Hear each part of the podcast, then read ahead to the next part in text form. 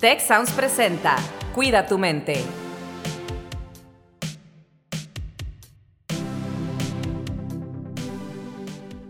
Hola, ¿qué tal? Bienvenidos a un episodio más de Cuida tu mente. El día de hoy estamos con ustedes, Rosalinda Ballesteros, y me acompaña, como siempre, Carlos Ordóñez. ¿Qué tal, Carlos? ¿Cómo estás? Hola, Rose. Pues aquí contento de estar contigo una vez más y con un invitado que ya nos ha apoyado en otras ocasiones en diferentes cosas que hemos hecho en el área de bienestar. Nos acompaña eh, este día Francisco Orozco, quien es el director regional del Departamento de Contabilidad y Finanzas, conocido también como Ori muy cariñosamente referido por compañeros y estudiantes. Ori, ¿cómo estás? Encantados de, de, iniciar la semana hablando de finanzas y sobre el tema de bienestar. Rosalina, Carlos, muchas gracias por la invitación y, y pues para platicar eh, eh, lo, lo, importante, ¿no? Que, que, es esta libertad financiera, la educación financiera para cada uno de nosotros.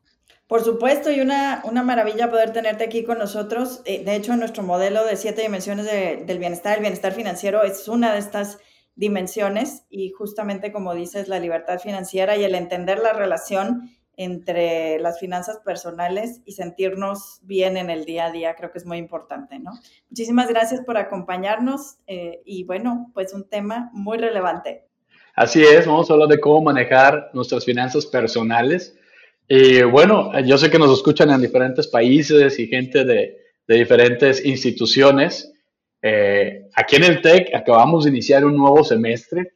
Yo creo que para nuestros estudiantes, sobre todo los que son foráneos, este tema de cómo manejar las finanzas personales puede ser algo muy relevante, pero también creo que para los padres de familia eh, puede ser algo muy, muy importante, ¿no? Saber manejar las finanzas y para todos en general, este tema de las finanzas es una de esas cosas que, Ori, estarás de acuerdo conmigo, lo dedicando en otra ocasión, son de esos temas que pues, realmente tenemos poca capacitación cuando vamos creciendo sobre cómo manejar nuestras finanzas.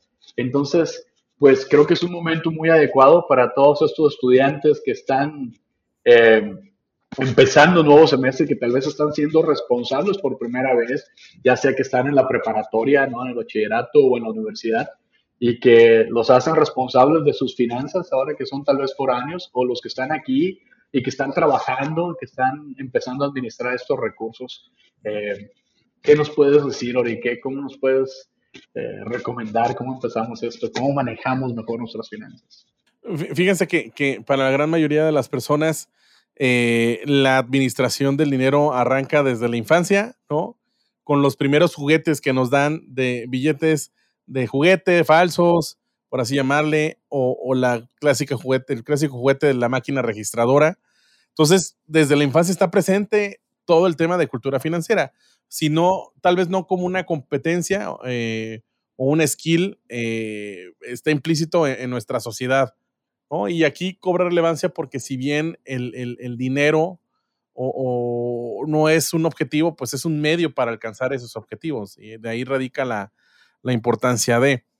Eh, a, común, y, bien lo mencionabas, Carlos, este, sobre todo para quienes son foráneas, foráneos, eh, esta experiencia de vivir fuera de tu casa, pues arranca a saber administrar tu dinero, ¿no? Desde historias de que eh, empecé a comprar de más para hacer una, una, una alacena o me la gasté, me la pasé ahorita que están de moda todas estas plataformas de delivery de, comida, me pasé un poquito del Didi Food o me pasé del Uber Eats este, un poquito y ya me quedé sin dinero y pues estoy empezando a, a comer eh, arroz y sopa instantánea, ¿no? Otra vez, el dinero es una manera de cumplir muchos de nuestros objetivos, pero también por no cumplir esos objetivos empieza a causar estrés y obviamente malestar en, en las personas. Entonces, de ahí radica un buen uso, sobre todo una correcta planeación de cómo administrar nuestro dinero. Eh, eh, creo que ahora sí como una, una frase muy de ingeniero es lo que no se puede medir, no se puede controlar. Y lo que no se puede controlar, pues no se puede mejorar. Entonces, ¿qué mejor para la administración de nuestro dinero que hacer el, el, el, uso más que correcto? El primer paso es hacer el uso de, de, de un presupuesto, ¿no? Y, ya más allá de una aplicación o de un Excel o inclusive una hoja de papel pegada en el refrigerador, hacer uso de un presupuesto. ¿Y por dónde pueden empezar las personas, Ori? O sea, si yo no hago el día de hoy un presupuesto, O sea, tengo una cantidad de, recursos disponibles, de donde vengan, ¿no? O sea, si soy estudiante, a lo mejor una parte los pongo yo, pero otra parte vienen de mi familia, o si estoy trabajando y tengo un primer sueldo. Eh, ¿Cómo armo un presupuesto? Mira, arranca desde que entender cuáles son nuestros ingresos, ¿no? Sean ingresos variables, sean ingresos fijos, entender cuál es ese promedio que tú vas a estar recibiendo a la semana o al mes.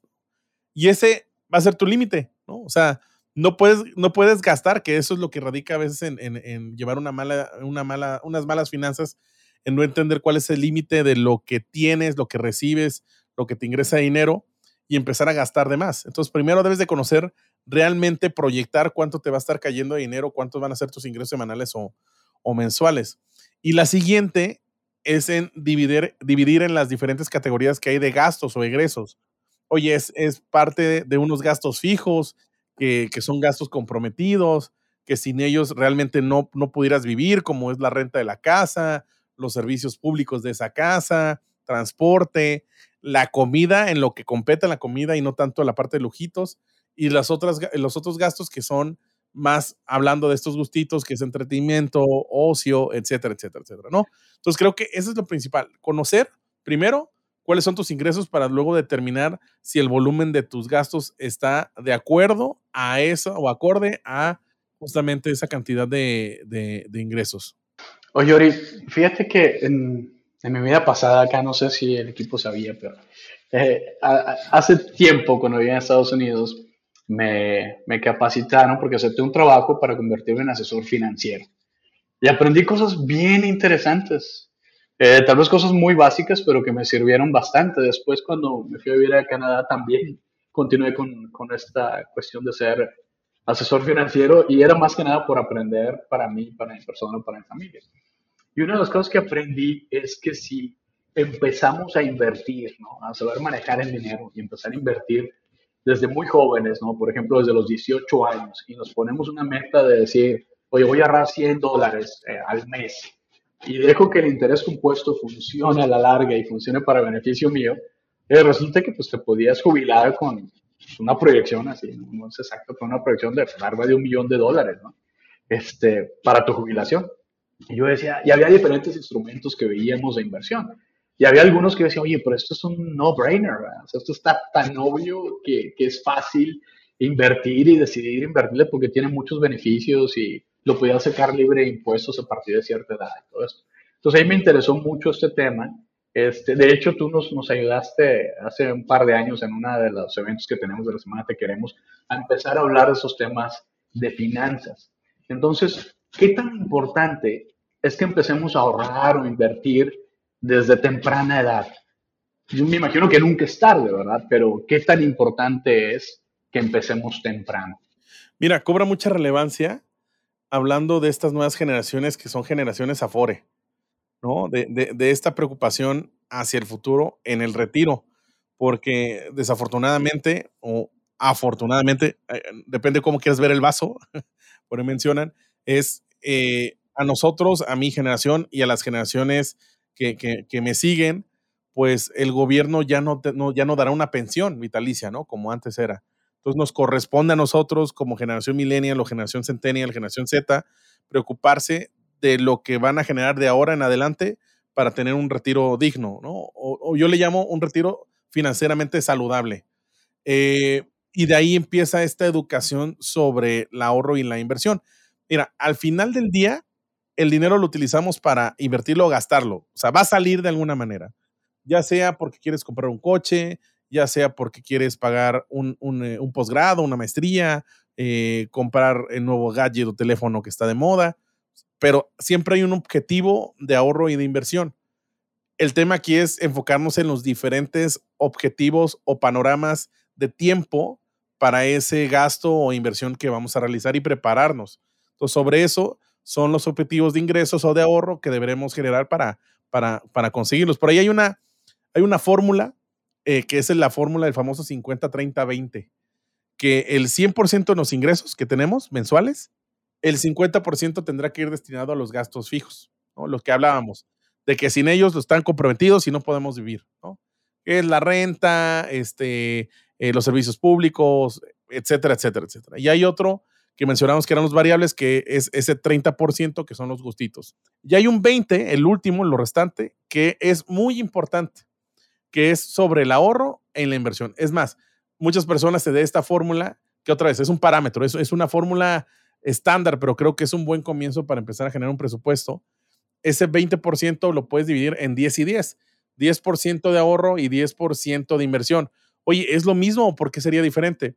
También entender que hay muchos productos de inversión que no tienes una liquidez inmediata. ¿Qué es esto? Que no puedes disponer este dinero inmediatamente y que si se te atora o viene la noche, tienes algún problema, eh, pues no puedes disponer de manera inmediata y pues necesitas pagar eso. Entonces, es ahí donde está este colchón eh, del ahorro, que lo tienes tal vez en una cuenta vista.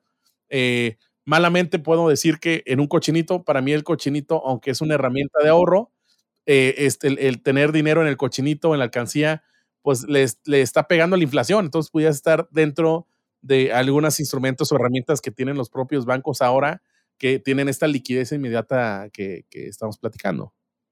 Tocas esto que es muy importante, que, es el tema del ahorro, ¿no? Y, creo que hay varios temas. Uno es, eh, en, en, lo que yo he visto y he leído, las personas se preocupan o nos preocupamos por ahorrar un poco más tarde en la vida y decía Carlos la importancia de empezar a ahorrar temprano, ¿no? O sea, ¿cuáles serían? O sea, entender el concepto es una cosa, pero poderlo implementar es otra, ¿no? Eh, ¿Cuáles serían esas eh, formas en las que tú pudieras recomendar o motivadores? Eh, yo me acuerdo mucho una plática que me dieron a mí hace años de justamente esta planeación para el retiro y decía, piensa que traes atrás de ti, ¿verdad? Yo soy mujer, una viejita caminando, ¿verdad? Y todo lo que va a necesitar. Y entonces cada vez que tienes un peso es una parte para ti y otra para la que viene atrás, ¿no?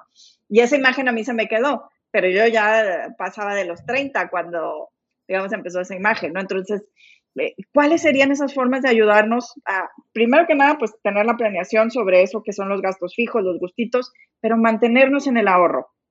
Fíjate que por ahí hay un juego de palabras eh, y hay un libro muy bueno eh, que sirve como una especie de, de, workbook, ah, un manual, que se, se, llama, incluso el nombre eh, va encaminado a que recordamos al dinero cuando tenemos problemas con el dinero, ¿no? Eh, el libro se llama eh, Querido, Querido Dinero, Te Odio y Te Quiero, de, de, varios autores, pero menciona una frase que a mí se me quedó muy grabada, que es que no ahorres después de gastar. Primero debes ahorrar y después gastar, ¿no? O sea, la etiqueta de lo cuando tienes un ingreso, inmediatamente darle esa etiqueta de ahorro y eh, ponerle un colchoncito y ese no lo puedes tocar. ¿no? Entonces, súper importante. Venimos saliendo de la pandemia y si no recuerdan, al inicio de la pandemia fue una época muy complicada, fueron unos meses muy complicados de incertidumbre de me voy a enfermar, se van a enfermar las personas, este, eh, voy a quedarme sin empleo eh, y, y, empezó a ver, oye, pues de realmente ese colchón de emergencia, el rompase en caso de emergencia, realmente lo voy a poder ocupar o tengo algo en ese, en ese buzón de emergencia, Y esas son las cuestiones que, nos empezamos a, preguntar. Entonces, eh, creo que cuando viene un problema es cuando realmente nos preocupamos por el dinero.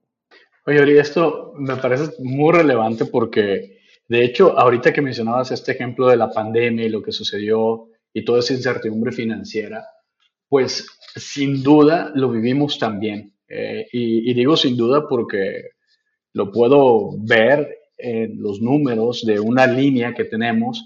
En el caso de, del Tech Milenio se llama Tu Red de Bienestar, en el caso del Tech se llama La Línea de Queremos, donde dan también asesoría financiera, dan asesoría médica y nutricional y emocional y varias cosas más, legal, y entre ellas de economía familiar, ¿no?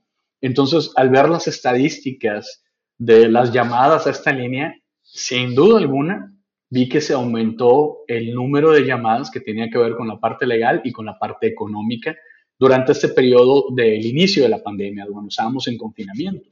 Entonces yo creo que ahí pues hubo gente, como bien decías, que pues se quedó lamentablemente sin empleo, tal vez no tenía eh, los recursos económicos ahorrados, tal vez tenía pues no tenían cómo pagar la renta y por eso aumentaron tal vez las llamadas legales para ver todos estos recursos y todas estas opciones que tenían. Entonces, bueno, mencionarle también al público que hay diferentes recursos, ¿no? Hay recursos públicos para aprender a manejar las finanzas. En el caso del TEC, pues tenemos esta línea. Sé que también hay unas asesorías, incluso creo que el departamento da en cuestiones tanto legales como también financieras, y estamos trabajando, como bien decía Rosalinda, eh, es una de las dimensiones de nuestro modelo, y estamos trabajando en esta parte de la dimensión financiera. Y de hecho, el invitar a personas como tú a hablar de esos temas es precisamente para contribuir a este conocimiento. Entonces, Ori, quería preguntarte, este ejemplo de, de, ahorra y luego gastas, también me acuerdo que mi padre, mi padre era así súper ahorrado, súper precavido con el dinero. Eh, se me hizo muy bueno porque es diferente si recibo 100 pesos y digo, oye, voy a ahorrar 20, separo esos 20 cuando tengo esos 100 y me quedan 80. Pero la mayoría de nosotros, pues hacemos lo contrario, a recibir 100, déjame, me gasto 120, 130, porque pues, los otros 30 los cubro con mi tarjeta de crédito.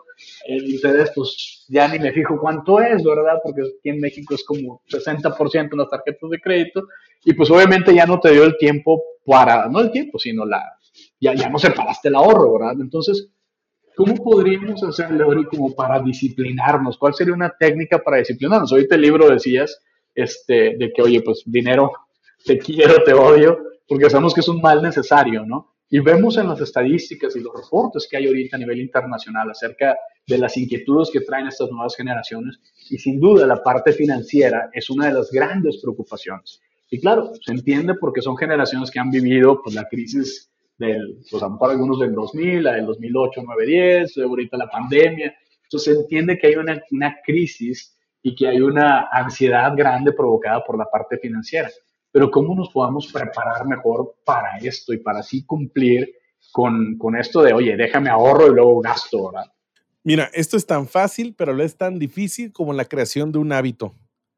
¿no? Debemos generar un, un hábito financiero yo le comento siempre a mis alumnas y alumnos, eh, cuando empezamos a tocar el tema de, finanzas personales, eh, así como te asignas una hora o nos debemos asignar una hora para salir a caminar, hacer ejercicio, una hora de lectura, una hora para ver series, películas, etcétera, debemos asignarnos una hora para preocuparnos por y ocuparnos pues nuestras finanzas. Otra vez, ¿no? El, tema del presupuesto es muy importante porque puede ser que bajes la aplicación de moda o que cierto influencer o profesor o profesora te haya vendido un, manual o un libro de un, para hacer tu presupuesto. De nada sirve estas herramientas si terminan ahí en el celular este, abandonadas o, el librito este que compraste termina en el librero o haciéndola de repisa o, de, o de, para nivelar la pata de la mesa, ¿no? De nada nos sirven estas herramientas si no las ocupamos. Lo más importante, creo que el ejercicio es asignarse una hora en la semana para que te preocupes y te ocupes de tus finanzas. Dale, prospecta, proyecta cuáles van a ser tus ingresos, cuáles van a ser tus compromisos en el corto, mediano y largo plazo, si voy a viajar, si no voy a viajar, si tengo esta meta financiera. Entonces, la creación del presupuesto más de la herramienta es la creación de este hábito de utilizarlo. Entonces, creo que es lo más importante.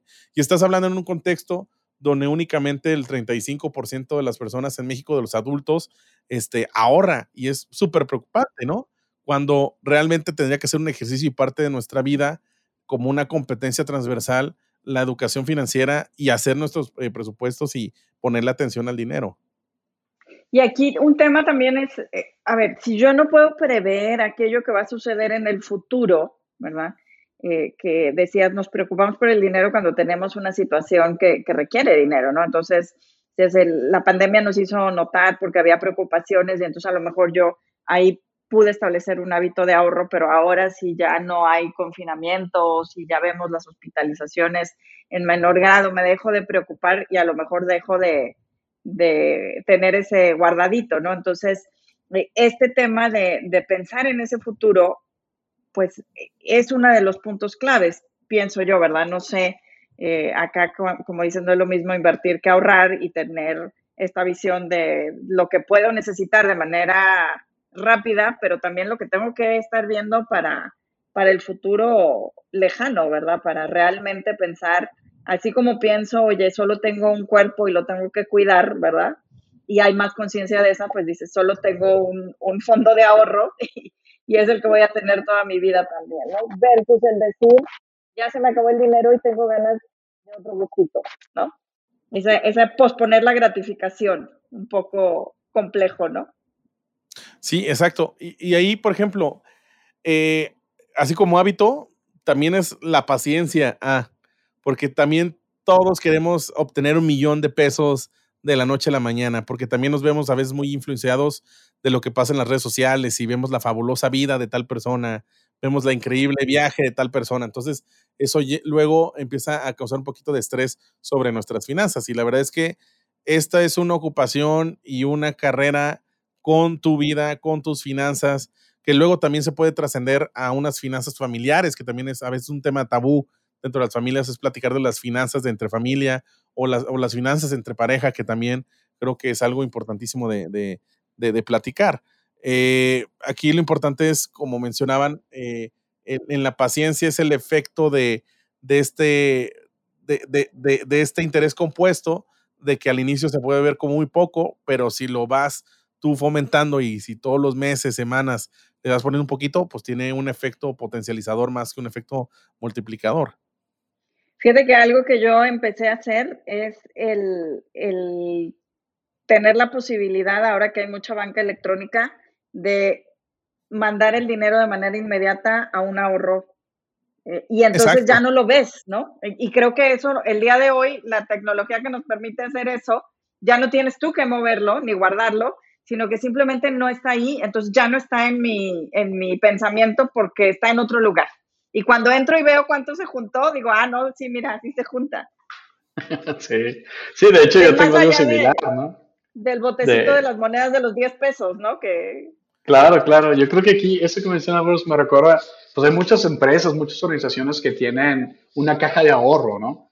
Y que esa caja de ahorro puede ser una muy, muy buena, pues, solución para este ahorro y lo pones de manera automática, así como mencionas, pues yo también tengo que de, mi cheque, digamos, de cada quincena, pues una cantidad que yo determiné se va directo a la caja de ahorro, entonces ya lo que entra a mi cuenta de banco, pues ya es dinero, ahora sí que de ese 100 menos el ahorro, pues ya es lo que me queda para gastar, ¿verdad? Y ya, si lo vas dejando ahí, pues puedes cumplir con lo que decía Ori al principio, ¿no? algunas metas, algunos objetivos de que quiero comprarme, no sé, esa bici, esa moto, ese auto, invertir en esto, invertir acá, o simplemente dejarlo ahorrar y dejarlo ahí y que crezca con el interés compuesto, que es maravilloso cuando lo usas a tu favor, no así cuando lo dejas crecer en tu cuenta de, de la tarjeta de crédito que te, te, mata, ¿no? Ese interés. Pero, Ori, eh, pues vamos a ir cerrando eh, el episodio. Eh, me gustaría pues, darte espacio para ver si tienes alguna última recomendación, también compartirle a la gente que nos escucha que eh, aquí lo ponemos ya en el, en, el, en el, podcast, ahí nos ayuda producción, pero en el sitio Te Queremos, que es tequeremos.t.mx, si van a recursos por dimensión y se van a la dimensión financiera, tenemos una gran cantidad de recursos disponibles para todos ustedes. Esto está abierto, hay libros, hay páginas, digo, hay charlas de TED, hay cursos, hay artículos, eh, hay otros episodios, otros podcasts, otros videos. Hay muchos recursos que están aquí disponibles para todo público por si quieren seguir aprendiendo y educándose, ganando esa financial literacy, ¿no? Esa educación financiera que necesitamos. Ori, ¿algún mensaje que, que quieras darnos de cierre? Eh, yo creo que eh, como una especie de recap de, de, lo que hemos platicado es el número uno, la importancia de hacer un presupuesto, lo que no se puede medir, no se puede controlar y lo que no se puede controlar no se puede mejorar, ¿no? Entonces, esa es la importancia de un presupuesto. La otra es, hay un gran instrumento, si todavía hay eh, cierta renuencia a, invertir, hay un instrumento libre de riesgo, que son los famosos CETES, que son de gobierno. Eh, existe la página de CETES directo. Aparte, ahorita la tasa es muy atractiva por el entorno que estamos viviendo. Las tasas de rendimiento creo que es un buen momento para invertir en CETES. Hay desde CETES diarios, CETES a cada mes, cada tres meses, seis, nueve meses, un año, ¿no? Entonces, tal vez el, brinco estar en esta parte digital de descargar la aplicación y, configurar, pero de ahí en fuera, de lugar de ponerlo en, en, la alcancía, puedes meterlo en este instrumento que un CETES lo equivalente a 10 pesos. Y el más, más importante es entender que las finanzas deben ser saludables. Eh, y, que es un tema de paciencia que a veces nos dejamos guiar por, como comentaba, por las redes sociales de estas fabulosas vidas que vemos y, no es como tú mejor vivir tu vida y lo que tú necesitas o lo que tú quieres lograr, no otra persona. Entonces, creo que es lo más importante con, las finanzas personales. Pues muchísimas gracias. Yo me voy también justo con eso, la idea del presupuesto eh, y, lo que dijiste de que hay que ahorrar antes de gastar. Creo que eso es importante. Y pues eh, creo que como en muchas ocasiones, un siguiente episodio, hablar de finanzas familiares, hablar de finanzas de pareja, eh, es algo importante, ¿no? Igual para, si nos sigue la población estudiantil, a lo mejor cómo planear desde antes de ser pareja, el, tener también este pensamiento de largo plazo, ¿verdad? Pues muy bien, muchísimas gracias, Ori, un gusto, Carlos, como siempre, y nos vemos en el siguiente episodio. Si quieres conocer más sobre cómo cuidar tu salud, te invitamos a escuchar Hola de Salud. La prevención hoy es parte del tratamiento. El podcast en el que nuestros expertos te darán consejos para vivir de manera sana, equilibrada y feliz. Felicidad, ese sería un objetivo último. Escúchalo en Spotify, Apple Podcast y Google Podcast. Gracias por escuchar un episodio más de Cuida tu mente. Productor ejecutivo de Tech Sounds, Miguel Mejía. Asistente de producción, María Monroy. Productor de Cuida tu Mente, Carolina Montes. Diseño, Daniela Solís, Lizeth Rodarte y Pilar Ortega. Postproducción, Max Pérez, Marcelo Segura y Sergio Chávez. Los invitamos a escuchar el siguiente episodio de Cuida tu Mente y el resto de los programas de Tech Sounds en Spotify, Apple Podcast, Google Podcast y tech.mx slash tech-sounds.